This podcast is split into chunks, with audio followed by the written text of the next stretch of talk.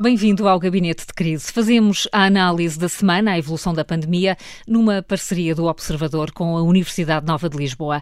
Depois de vários surtos e dezenas de mortes, voltamos a entrar na realidade dos lares da terceira idade. Utentes e funcionários foram dos primeiros a ser vacinados contra a Covid-19.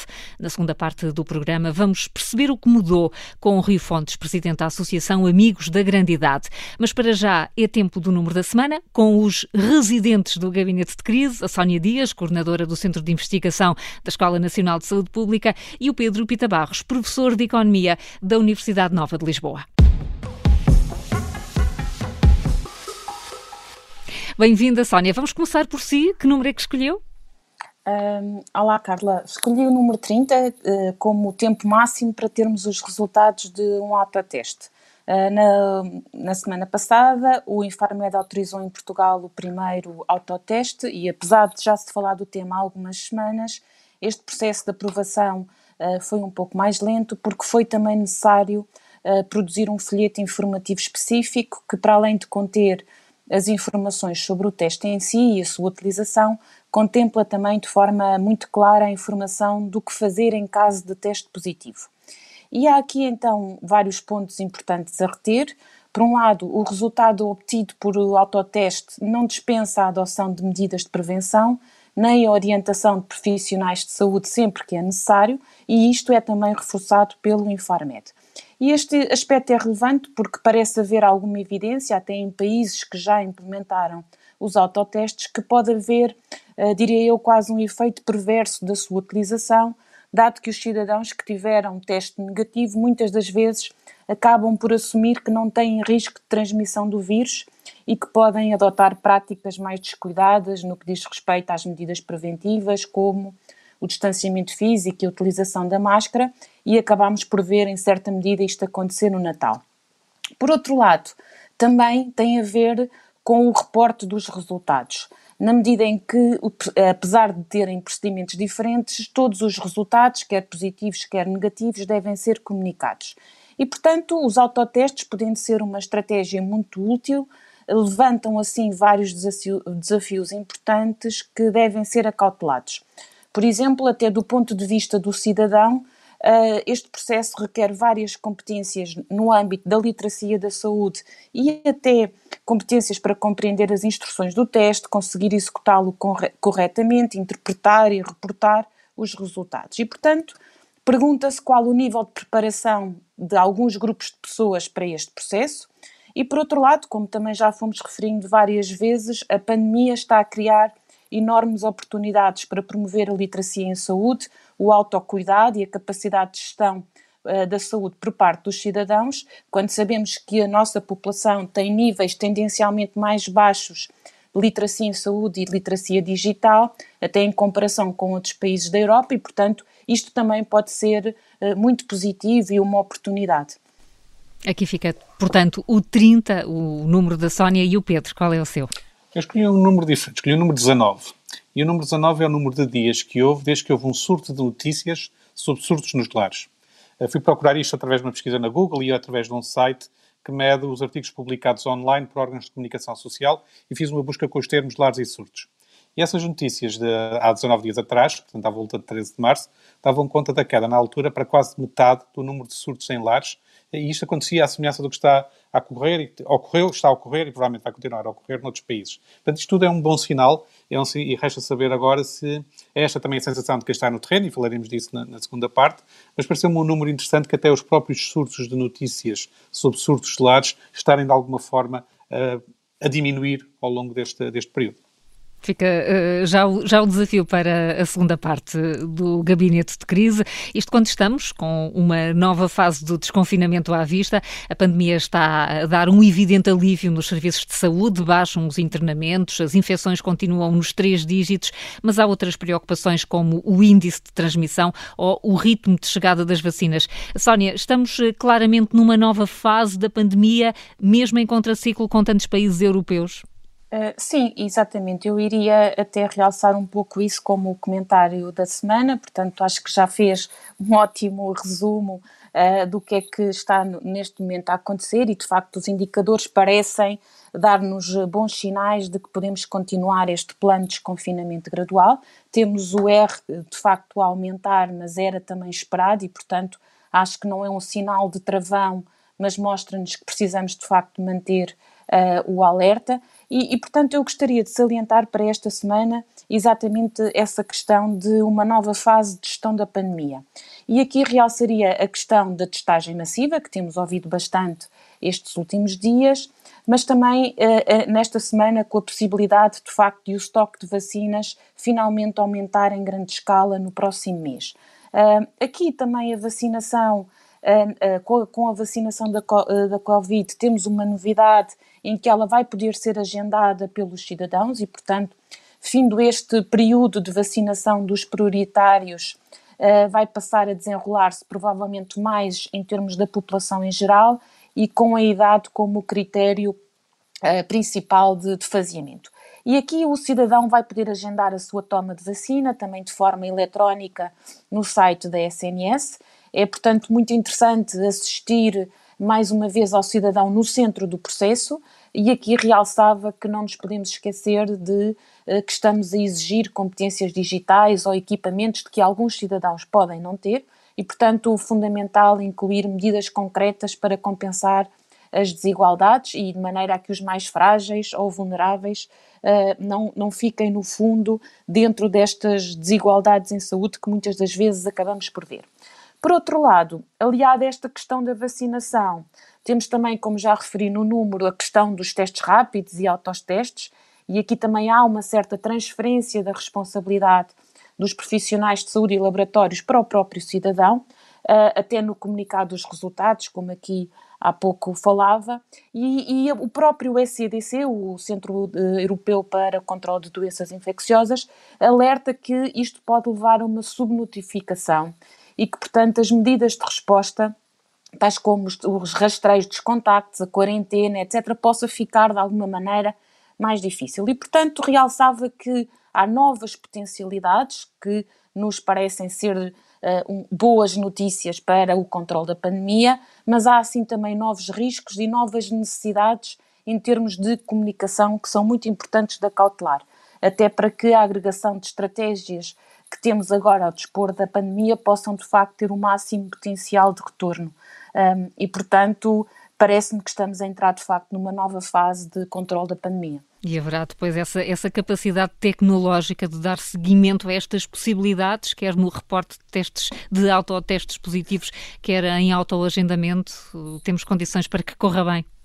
Uh, pois, essa é a grande pergunta. Penso que, que sim, até porque eu do que se tem ouvido falar, eh, parece-me que está a ser acautelado várias outras estratégias complementares até para eh, ir ao encontro de diferentes necessidades de, de, das pessoas e dos grupos uh, e, portanto, e da agregação que eu parece-me também que é muito positiva de outras estruturas e de outros intervenientes, não é? E também hum. estamos, de facto, a aprender muito com a potencialidade de agregar diferentes setores, uh, o social, Uh, o, o, até o de voluntariado, muitas das vezes, a academia, uh, e portanto uh, todo, todo, todos os setores estão disponíveis para, para ajudar e, e penso que em conjunto, de facto, vamos poder salvaguardar est estas diferentes necessidades. Há condições então para isso. Pedro, queremos também o seu balanço da semana e também a palavra-chave, esperamos.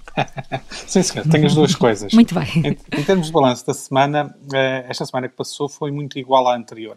Eh, houve um crescimento inesperado de casos nesta quarta-feira que passou. Poderá ser uma questão de registros, eh, poderá ser uma alteração, ou poderá ser uma alteração de situação caso em que teríamos que ter mais cuidado. Eh, nós, na verdade, começamos agora a entrar naquele período em que começamos a ver os efeitos das medidas da retoma progressiva da atividade. Portanto, temos que tomar com atenção o que é que está a passar. Só para dar uma noção dos valores. Eh, o valor de ontem, de quarta-feira, aliás, de, dos novos casos, foi 617, eh, o que foi a 58% acima do valor de, do que tinha sido segunda-feira. É, mas a média dos seis dias que terminaram a 31 de março foi de 419 casos diários, quando tinha sido 451 na média da semana anterior. E, portanto, mesmo assim, mesmo apesar de um valor anómalo, houve uma tendência de descida. Daí que eu diria que estamos em observação aí, a ver o que está a passar e não ainda a entrar novamente em modo de, de pânico, neste caso. Um, há aqui também uma nota de cautela. Eu também fui ver o que é que estava a acontecer ao crescimento de casos no grupo com mais de 70 anos ou mais de 80 anos de idade, que continua a ser até maior do que, era nas, do que é nas idades mais novas. A diferença é muito menor do que era há um mês, no início de janeiro, há cerca de dois meses, um mês era muito mais elevado. Mesmo assim, continuamos a ter alguma, alguma pressão nas idades mais avançadas. Portanto, a vacinação começa a, dar os seus sinais, mas ainda não está completamente a estancar o crescimento de novos casos aí. A palavra da, da, da semana, a palavra que eu escolhi esta semana, a palavra política.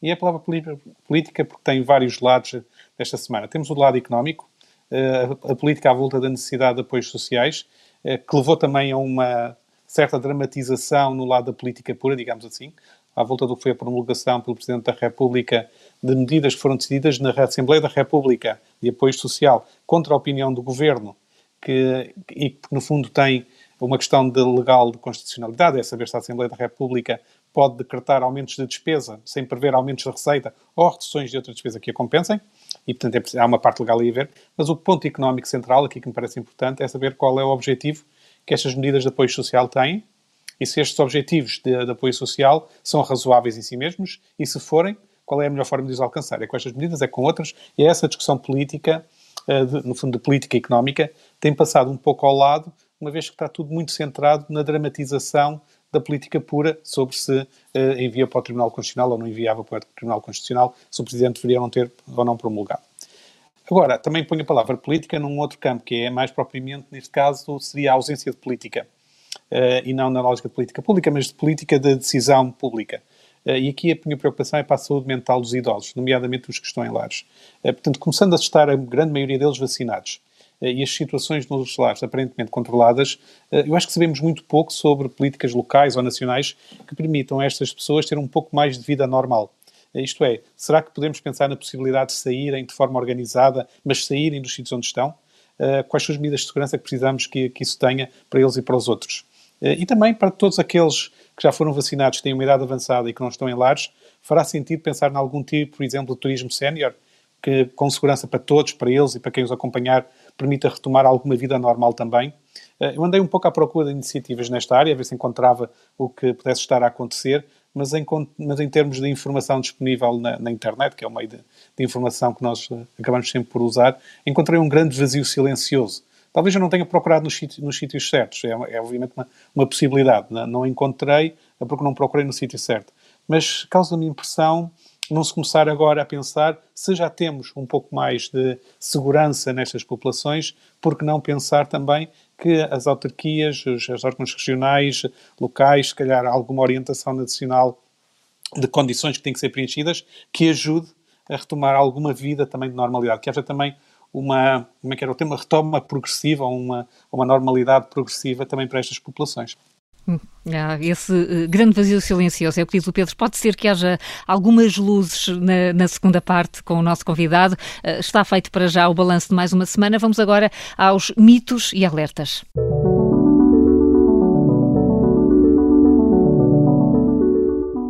É a forma de encerrar a primeira parte do gabinete de crise. A Sónia já uh, falou muito da importância da testagem e quer continuar por aí. Exato, hoje estou para aí virada, mas uh, só para dizer que de facto deve ser dada especial atenção aos testes PCR e à detecção de várias estirpes em território nacional. Portanto, acho que são muito importantes estas medidas associadas à testagem massiva, que são de facto muito importantes no auxílio do controle da pandemia e de forma rápida evitar novas cadeias de transmissão. Ah, mas, por exemplo, os testes rápidos devem ser de facto encarados pelos cidadãos apenas como complementares e assim nesta estratégia devemos continuar a reforçar a capacidade em termos de testes PCR em larga escala ah, para que em tempo real se detetem novos surtos e também a localização e quantificação de novas estirpes, que são muito importantes. A Sónia fala da testagem e o Pedro diz que é preciso acelerar o ritmo da vacinação. É isso mesmo. O meu alerta desta semana é, é uma, é uma questão de números, é fazer umas certas contas, que foi pensar se queremos manter mesmo o objetivo de 70% da população vacinada em setembro, quanto é que precisamos de vacinar em termos redondos por dia a partir de agora? e o número que dá é 50 mil vacinados por dia. Admitindo que duas doses de vacina, eu sei que é conservador porque há uma vacina que pelo menos só irá precisar de uma, de uma dose, e por isso, se houver vacinas suficientes, a utilização de toda a capacidade disponível vai ser necessária para atingir este objetivo e aqui dentro desta capacidade disponível eh, eu incluiria também as farmácias comunitárias. De certa forma, o que eu gostaria de ver aqui era um PAV, um plano de aceleração da vacinação com critérios mais simples, portanto, deixar de ter grupos eh, mais ou menos definidos como estamos a ter agora, ser simplesmente a partir da idade, eh, até com os mecanismos das pessoas se inscreverem e de saberem isso, envolvendo mais as autarquias, envolvendo as farmácias e, portanto, com regras simples, que sejam lógicas e de aplicação rápida, aumentar rapidamente o ritmo de vacinação. Parece-me ser o elemento central neste, neste momento. Já sei que o argumento vai ser dizer é preciso ter vacinas, certo, mas vamos tratar de, de as obter. É provável que venham a surgir mais vacinas nos próximos tempos, até, até sabemos que estão em apreciação as vacinas uh, que vêm da, da Rússia e da China, que, que, a própria EMA estará, a Autoridade Europeia de Medicamento, estará a olhar para elas e, portanto, se forem aprovadas, passaremos a ter mais vacinas ainda que possam ser aplicadas. E não consta que esteja a haver neste momento grandes reações adversas ou falta de eficácia nessas vacinas nos países onde estão a ser usadas. E, portanto, é pensar rapidamente como é que temos um plano de aceleração de vacinação para atingirmos o objetivo que todos queremos. Até com o coordenador da Task Force a assumir que não estávamos preparados para uma intensidade de vacinas dessa ordem. São, são desafios e mensagens para fechar a semana. É preciso acelerar o ritmo da vacinação e apostar a sério numa política de testagem clara. Voltamos já a seguir com as notas de esperança e logo depois vamos ver o que mudou nos lares de idosos depois da vacinação contra a Covid-19 com Rui Fontes, presidente da Associação Amigos da Grande Idade. Até já.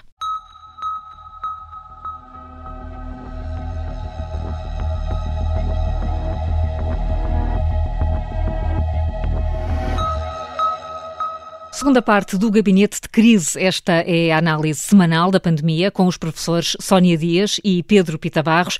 Daqui a pouco vamos estar com o presidente da Associação Amigos da Grandidade, Rui Fontes. Vamos perceber com ele o que mudou depois de concluída a vacinação contra a Covid-19 nos lares. Mas eh, agora, haja esperança.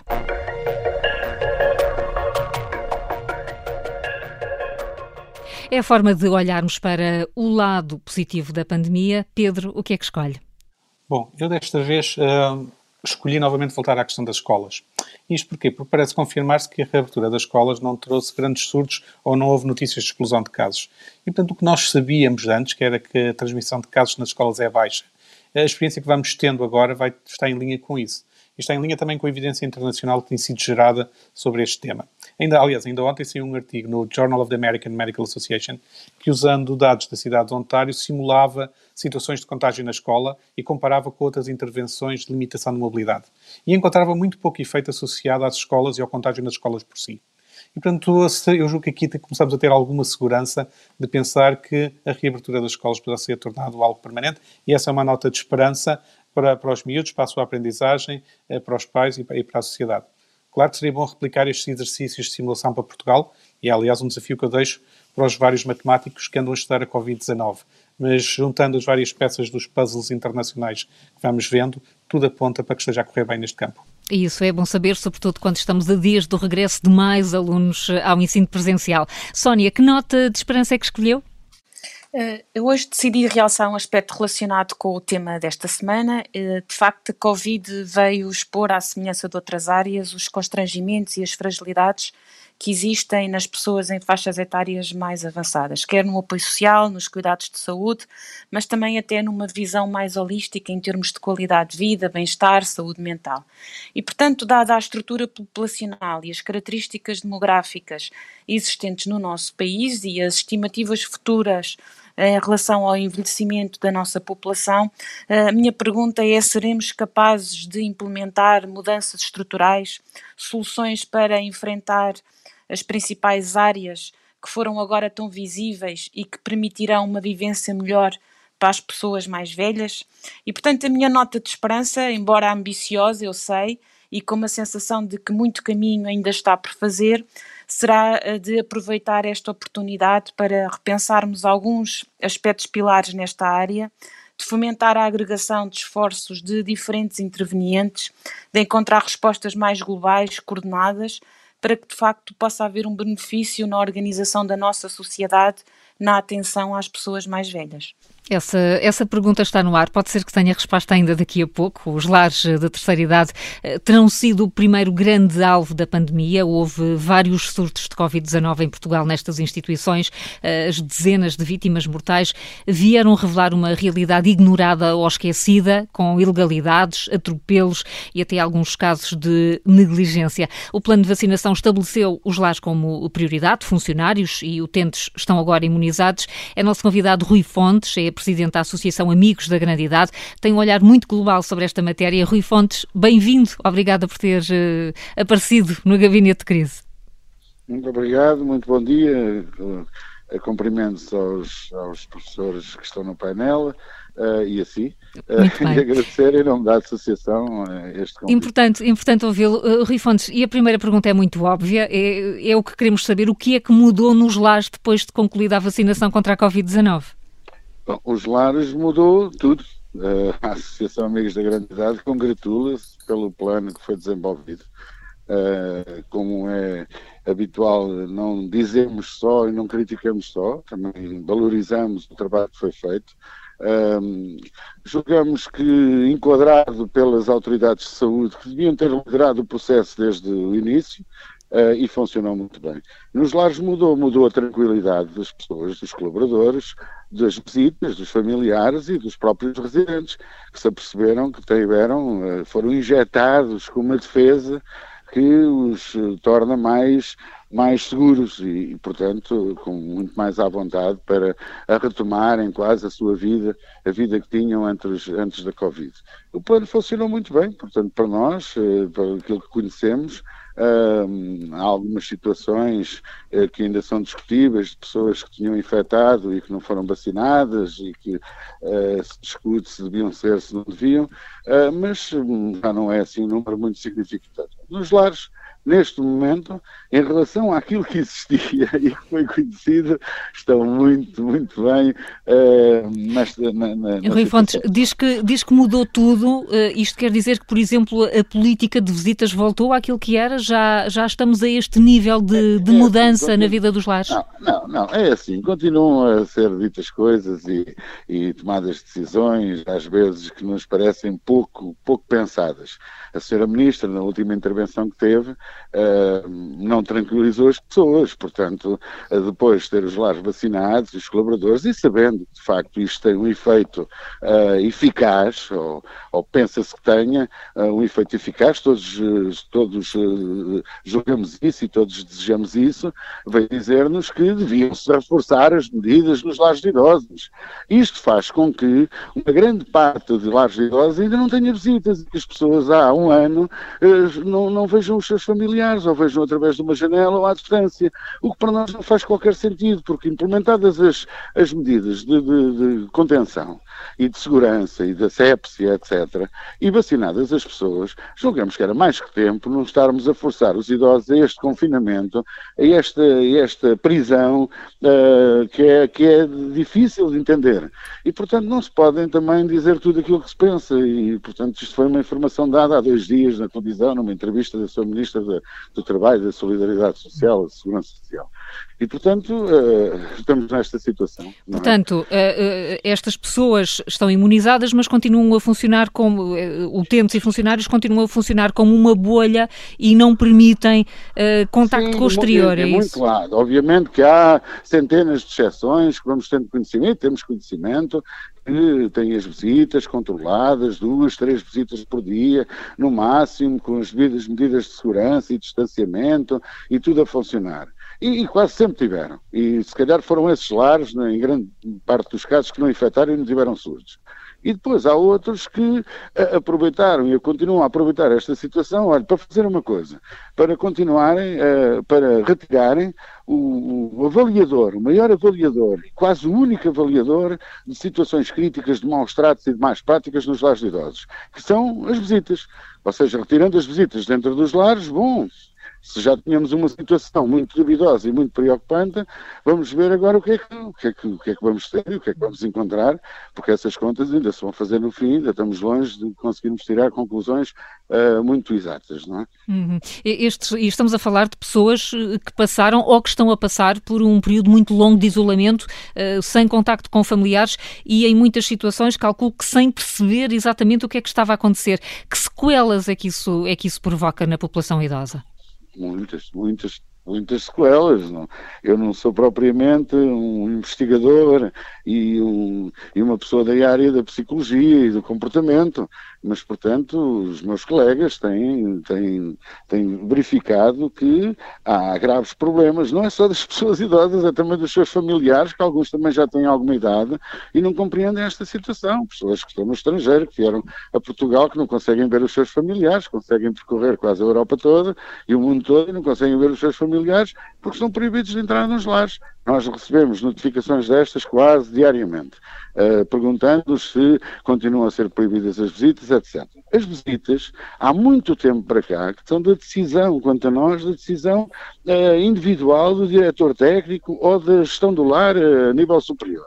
E, portanto, é uma, uma questão de decidir. Eu julgo que quem não tem visitas hoje é porque não tem capacidade de garantir as medidas de, de, de segurança e as medidas de, de desinfecção que, que, são necessárias. Uhum. Portanto, eh, neste momento há uma sensação de segurança, mas há uma diversidade muito grande na forma de funcionamento destas instituições. Sim, sim, de procedimentos, muito grande. Portanto, uhum. não há, como, como, nunca houve, como nunca houve durante a pandemia, o grande problema nos lares de idosos e com esta área da institucionalização foi esse, uma confusão muito grande, decisões por reação, uh, falta de, de, liderança e de planeamento, uh, atraso nas decisões, e portanto ainda hoje continuamos a verificar isto com este tipo de declarações que só, só dramatizam, só, só uh, mantêm situações que, no nosso ver, não fazem qualquer sentido. Uh, Rui Fontes, estamos a falar numa, hum, numa parcela da população idosa que já está então vacinada, que é aquela que vive em instituições,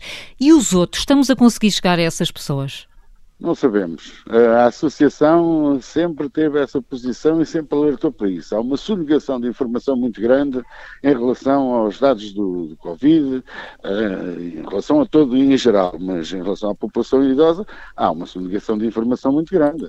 Nós não temos dados reais uh, onde houve mais infecção, onde não houve. Hoje já devíamos ter até uh, os resultados de porque é que houve surtos e em que lares é que houve surtos e qual é a diferenciação dos lares que não houve surtos para os lares em que houve surtos e, portanto, não sabemos isso. Em relação às pessoas que estão em casa, bom, há muitos anos que a Associação de Amigos da Comunidade defende que devia haver uma área eh, que nós designamos, mas não nos interessa o nome que designem isso, pela consulta do envelhecimento e que todas as pessoas, a partir dos 65 anos, tivessem ou não médico de família, deviam estar registadas e controladas pelo centro de saúde da sua região.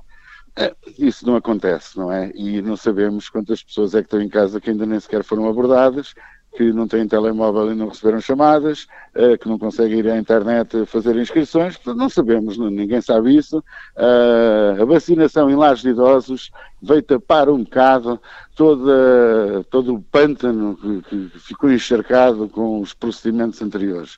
E, portanto, correu tão bem, os lares de idosos estão tão livres de perigo, ou ficaram tão livres de perigo, que isto veio tapar um bocado todos os dramas, todas as, as desgraças que há nos lares de idosos, e continuam a haver, e ainda agora a professora Sónia estava a dizer uma coisa interessantíssima, é isto é uma oportunidade. Hum. Nós somos é pouco, pouco dados a, a, a aproveitar as oportunidades.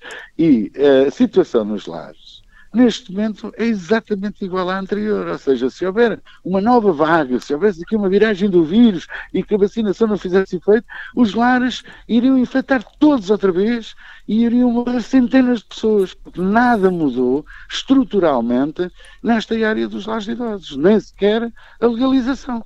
Hum. Pronto, e já lá vamos. E, e, já lá vamos. Uh, Rui Fontes diz que, diz que nada mudou e é importante desenvolver isso. Uh, queria ouvir precisamente a, a Sónia Dias para, para olhar para este caso dos lares. Foi particular, houve, houve um consenso aqui em relação à prioridade de vacinar estas pessoas, uh, até porque foi mais fácil fazer o levantamento dos casos do que está a ser agora nas, no, nos, nos momentos seguintes do processo de vacinação.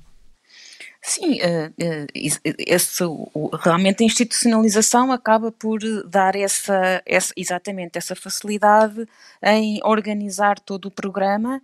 Agora é muito importante que correu bem, é, é, é, de louvar e de realçar esse, esse fator, mas de facto é preciso pensar uh, nem todos os outros que não estão institucionalizados, e são muitos, uh, e muitas das vezes são também, como já até realçámos várias vezes no programa, são também aqueles que muitas das vezes também estão isolados, um, que vivem sozinhos e que, portanto, estão muito à, à sua conta, não é? E, portanto, uh, é preciso terem atenção esse, esse aspecto. Por outro lado, um, realçando aqui até um pouco o seguimento, de facto, há, há agora, uh, um, um, um, neste, nesta ideia de oportunidade, há uma identificação muito clara das necessidades e das prioridades para se avançar não apenas nesta questão da vacinação, que é muito, muito importante, mas para se avançar uh, no cuidado, no cuidado às pessoas mais velhas. E, e portanto, eu, eu realçaria isso, até porque um, esta questão até das visitas, etc., é um lado, o próprio Pedro, no primeira parte do programa, referiu isso, é um lado muito importante. As pessoas têm, de facto, direito à sua saúde, mas também à sua vida com qualidade e com saúde mental e com relações com os mais próximos. Portanto, é muito importante que, no, no sentido de, de que este, este pretexto, que não é um pretexto pequeno, de proteção aos mais, aos mais velhos, não se torne de facto uh, numa prisão e enclausuramento em que as pessoas acabam por ficar privados de, de, de, de se relacionar uhum. com quem mais gostam uh, nos momentos uh, também importantes para estas pessoas, não é? Hum. Eh, Pedro, fica também com a sensação de que todo, todo o drama e recordou os surtos de notícias que houve sobre surtos nos lares, possa ser uma oportunidade não aproveitada para corrigir problemas? Uma, diria que neste momento é uma oportunidade ainda não aproveitada. Ainda vamos a tempo, portanto. Ainda vamos a tempo. E o, e o Rui referiu, referiu uma coisa que, que me parece importante e que eu não tinha pensado antes ainda, e portanto agradeço-lhe ter-me chamado a atenção para isso. Eu tenho, estado a pensar muito nesta questão dos lares, quando estávamos a preparar a sessão de hoje, na questão de termos testes feitos à entrada de quem visita, as pessoas que lá estão estão vacinadas, sejam, sejam utentes, sejam funcionários, e portanto tudo parecia estar preparado para retomar progressivamente a normalidade. No entanto, ele chamou a atenção para um aspecto que pode estar a impedir isso, que é a formação dos dirigentes de muitas destas instituições. Uh, e se for aí neste momento a barreira, então há claramente também uma oportunidade aí para, a nível local, com os centros de saúde, ou a nível regional, com a, com a Administração Regional de Saúde, ou até a nível nacional, de se pensar como é que se pode intervir também nessa área uh, e pensar como é que se consegue levar a importância de tranquilizar as pessoas, e neste caso as pessoas são os utentes, os funcionários, as visitas e, se calhar, também tranquilizar os dirigentes destas instituições para que possam todos retomar progressivamente a normalidade, que tem sido o tema central, eh, ou que será, desejavelmente, o tema central daqui para a frente.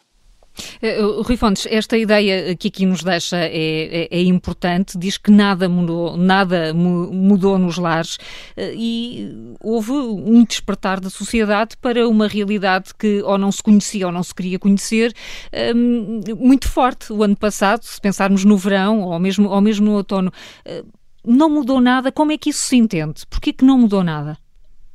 Bom, os problemas são complicados, são antigos, são tradicionais, são quase históricos e têm a ver com a vontade de fazer alterações estruturais, não é? Alterações porque ter havido uma pandemia.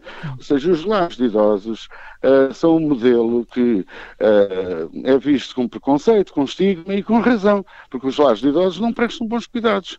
Uh, é uma confusão, a lei, a legislação é uma legislação desrespeitosa atualmente da evidência científica, de, de todos os dados sociais e económicos e políticos que existem, porque repare, nós continuamos a ter lares, depois disto tudo, em que se entendeu que os lares não estavam preparados para esta situação, porque não eram unidades de saúde, não estavam dotados de condição para prestar cuidados de saúde, não houve alteração absolutamente nenhuma.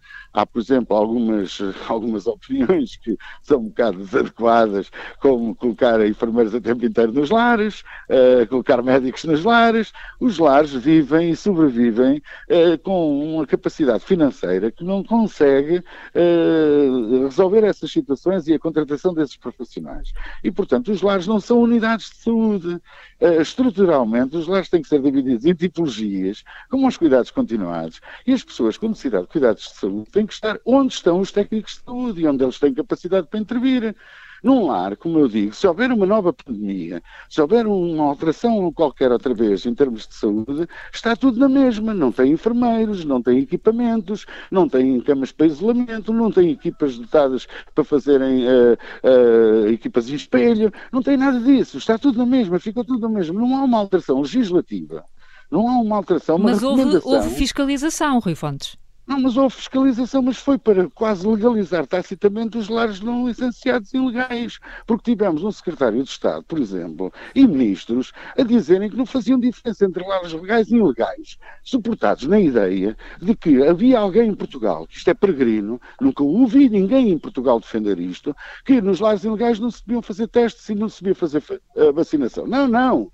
Toda a gente entende que os idosos em lares não licenciados devem ser protegidos, estão protegidos ou mais do que os outros idosos em lares licenciados. O que não se entende é que se diga que é indiferente ser legal ou ilegal. Não se entende que essa situação se mantenha. Hoje os lares ilegais, pelo menos grande parte deles, estão registados, foram analisados, foram observados, entraram lá as autoridades de saúde e sociais.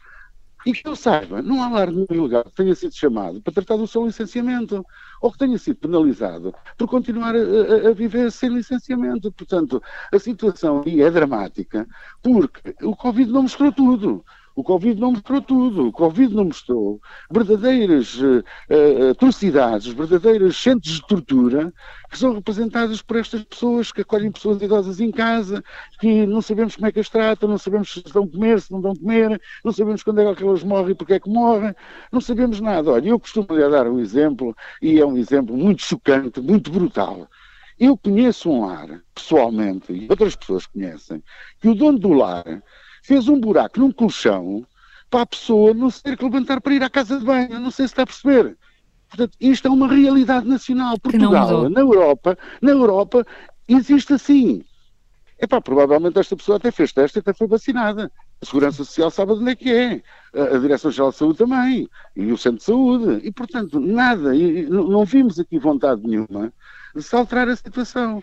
E, portanto, uh, o tempo, que, e o tempo, o tempo fosse, está a passar. O tempo está... está a passar. Vimos que se não fossem jornalistas, e digo-lhe sinceramente isso, deviam receber um prémio. As pessoas que trabalham nos lares foram fantásticas, foram, foram ultrapassaram todos os limites em trabalho, em empenho, em amor, em afeto, em paixão por aquilo que fazem.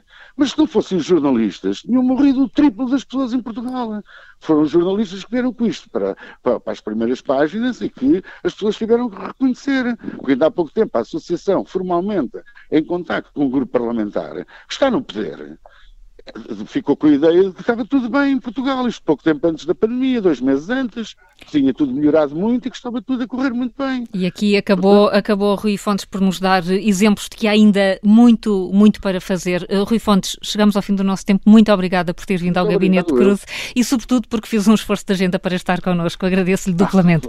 Sónia Dias, Pedro Pita Barros, obrigada também. Vemo-nos para a semana no lugar do costume. E não somos só nós, Observador, tão modernos que estamos em podcast.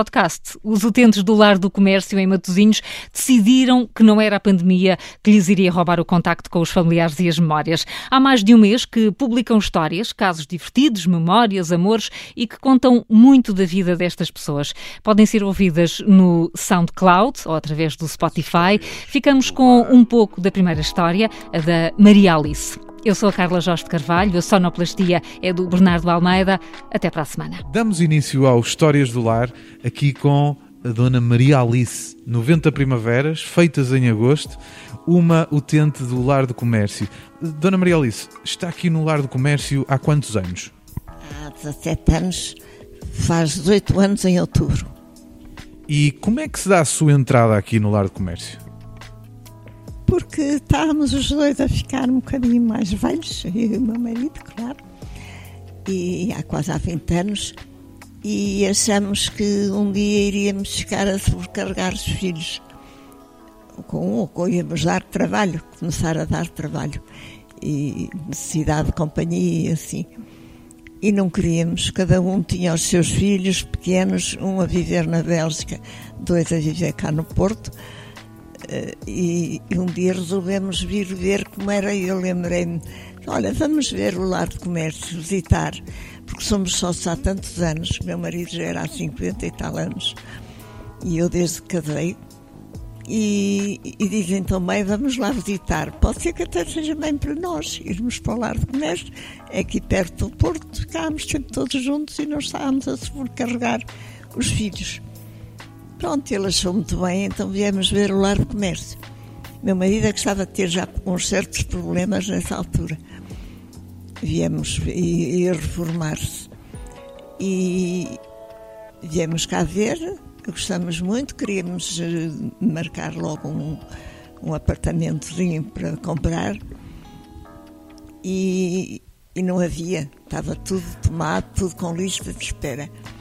E então, na altura, o Sr. Presidente disse: olha, como são sócios muito antigos, tem primazia, logo que haja um, um apartamento, uma suíte, era o que nós queríamos, uma suíte vaga, terão prioridade sobre as outras pessoas.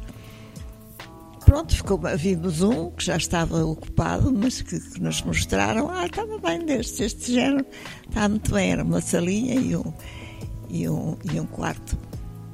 E, e gostamos muito e marcamos. Chegamos a casa e dissemos aos filhos, olha, hoje fomos ver o lar de comércio, estamos a pensar em ir para lá, gostamos muito.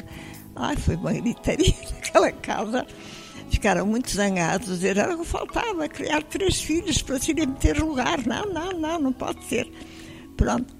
Claro que não havia nada que os convencesse, nem nos deixavam falar. Disse, pronto, então nós vamos pensar melhor, os dois vamos falar nisso e depois resolvemos o que dizemos o que resolvemos. Pronto, lá, lá se calaram, nós e logo cheguei ao quarto, ah, que eu não quero isso. Não quero, acho muito bem irmos falar de comércio. Temos outra independência, nós e eles, porque nós não estamos a pesar em ninguém e, e, e, eles também não, não têm que ter essa obrigação, porque nós podemos ficar praticamente juntos, que é estar no Porto, com alguém também onde estamos bem e que pode cuidar de nós. E ele achou muito bem. Olha, depois metem-se férias, estão os filhos, mas depois quem fica em casa, eu cuidei ao cinema, quem fica por causa dos pais, se não estivermos bem, tem uma empregada, mas a empregada tem que ir porque tem a mão na mãe com qualquer. Há coisas sempre. E ninguém tem mais a sua liberdade, nem nós, nem eles. Sem dúvida, é, uma, é uma excelente, um excelente exemplo de altruísmo familiar. Para nós e para eles porque nós sentíamos à vontade e, e sabíamos que eles estavam bem, que estávamos todos juntos quando quiséssemos ou quando fosse preciso. Dona Maria Alice, eh, hoje é o Dia Internacional da Rádio eh, e eu sei que a Dona Maria Alice teve uma história eh, curiosa relacionada não diretamente com a rádio, mas com o audiovisual e teve a ver com a sua voz. Parece que gostaram bastante da sua voz. Quer-me contar essa história? A voz já não será bem a mesma aos 90 do que aos 20 e poucos. Essa história foi quando começou a televisão aqui no Porto, no Porto, aqui no Norte, que era no Monte da Virgem, e eles abriram um concurso para, para, pessoal da, da, da, do que estava a acontecer, não é? Da televisão aqui do Norte, que era no Monte da Virgem, RTP. E, e eu e uma amiga minha que também andava à procura do primeiro emprego, eu ainda não tinha trabalhado fora, fomos lá oferecer-nos para, para um serviço de, de secretaria, de, de, Chegamos lá e lá fizemos a entrevista e eles gostaram das duas e tudo, mas disseram assim, gostávamos que ficasse como locutora. Não temos o lugar de locutora preenchida, preenchido e, e achávamos que era capaz, gostávamos de ficar como locutora, não gostava. Disse, não, não, não quero nada, não queria. Tinha imensa vergonha. Ai, locutora, eu aparecer em casa de toda a gente, sei lá de quem, fica a olhar para mim. Não queria absolutamente nada, canhei-me muito e disse que não, que não queria. Fiquei muito aflita com a ideia, porque nunca tinha trabalhado fora de casa e, e tive muita vergonha, acanhamento mesmo, de ir aparecer em casa de toda a gente e pensei, sei lá, a casa de quem é que vou, quem é que me vai ver, quem é que me vai apreciar, ai, não quero nada disso. E depois vou à rua e conhecem-me, ai, não quero, não quero. Pronto, e disse mesmo, a resposta que dei é que realmente que não aceitava, agradecia muito, mas não, não era o que eu queria. Pronto, e eles insistiram e no dia seguinte ainda telefonaram para lá perguntar se eu tinha reconsiderado e se poderia ir ou não. E, eu continuei a não querer, claro, não fui. Se fosse hoje, olhando para trás, gostava de ter uh, aceito o convite? Talvez pudesse ter experimentado. Acho que era capaz, sim. Que era capaz, sim, mas gostar, penso que não. Não era meu género. Não era o meu género, não. Prefiro coisas mais, mais pequenas, mais reduzidas, mais. Como este, como este podcast. Ora, nós aqui a falar, é verdade mas, mas não assim exposta. Era, era eu entrar em casa das pessoas que eu não sabia quem era e o que é que iam dizer depois, o género de comentários. Podiam dizer, ah, esta apresentadora, a Maria Alice, não gosto nada do que ela diz. Aquela que vai ali, é que aparece na televisão, ah, não queria nada, isso queria o meu sossego. queria o meu sossego. Foi isso, foi. Dona Maria Alice, para terminar, uh, quero aproveitar que, que, tem voz aqui neste podcast para uh, mandar um beijinho, um abraço para quem está lá em casa e que já não, não havia há muito tempo. Sim, desde que não chore. Não queremos que chore, não é esse o objetivo. Imensas, são imensas. Tenho dois filhos cá no Porto, um filho e uma filha, tenho outro filho na Bélgica com quem estou em contacto, graças a Deus, todos os dias, com a Bélgica, às vezes três vezes ao dia, de manhã para saber se dormimos bem, pelo outro dia como é que estamos, e pronto, essas coisas. E os cá também sempre permanentes, e é uma maravilha, isso é. Agora, a distância uns dos outros é que custa muito. O confinamento é muito difícil, não só pelos filhos, como netos, tenho oito netos, três, dois deles têm três filhos e outro tem dois rapazinhos. Tudo amoroso, tudo muito chegado também aos avós e não nos vemos. Custa. Não vêm, mas puderam ouvir aqui a avó Maria Alice, que podia ter sido uma estrela de televisão, não foi, mas felizmente está aqui connosco no Lar do Comércio. Muito obrigado por ter vindo. Eu é que agradeço, muito obrigada pela oportunidade.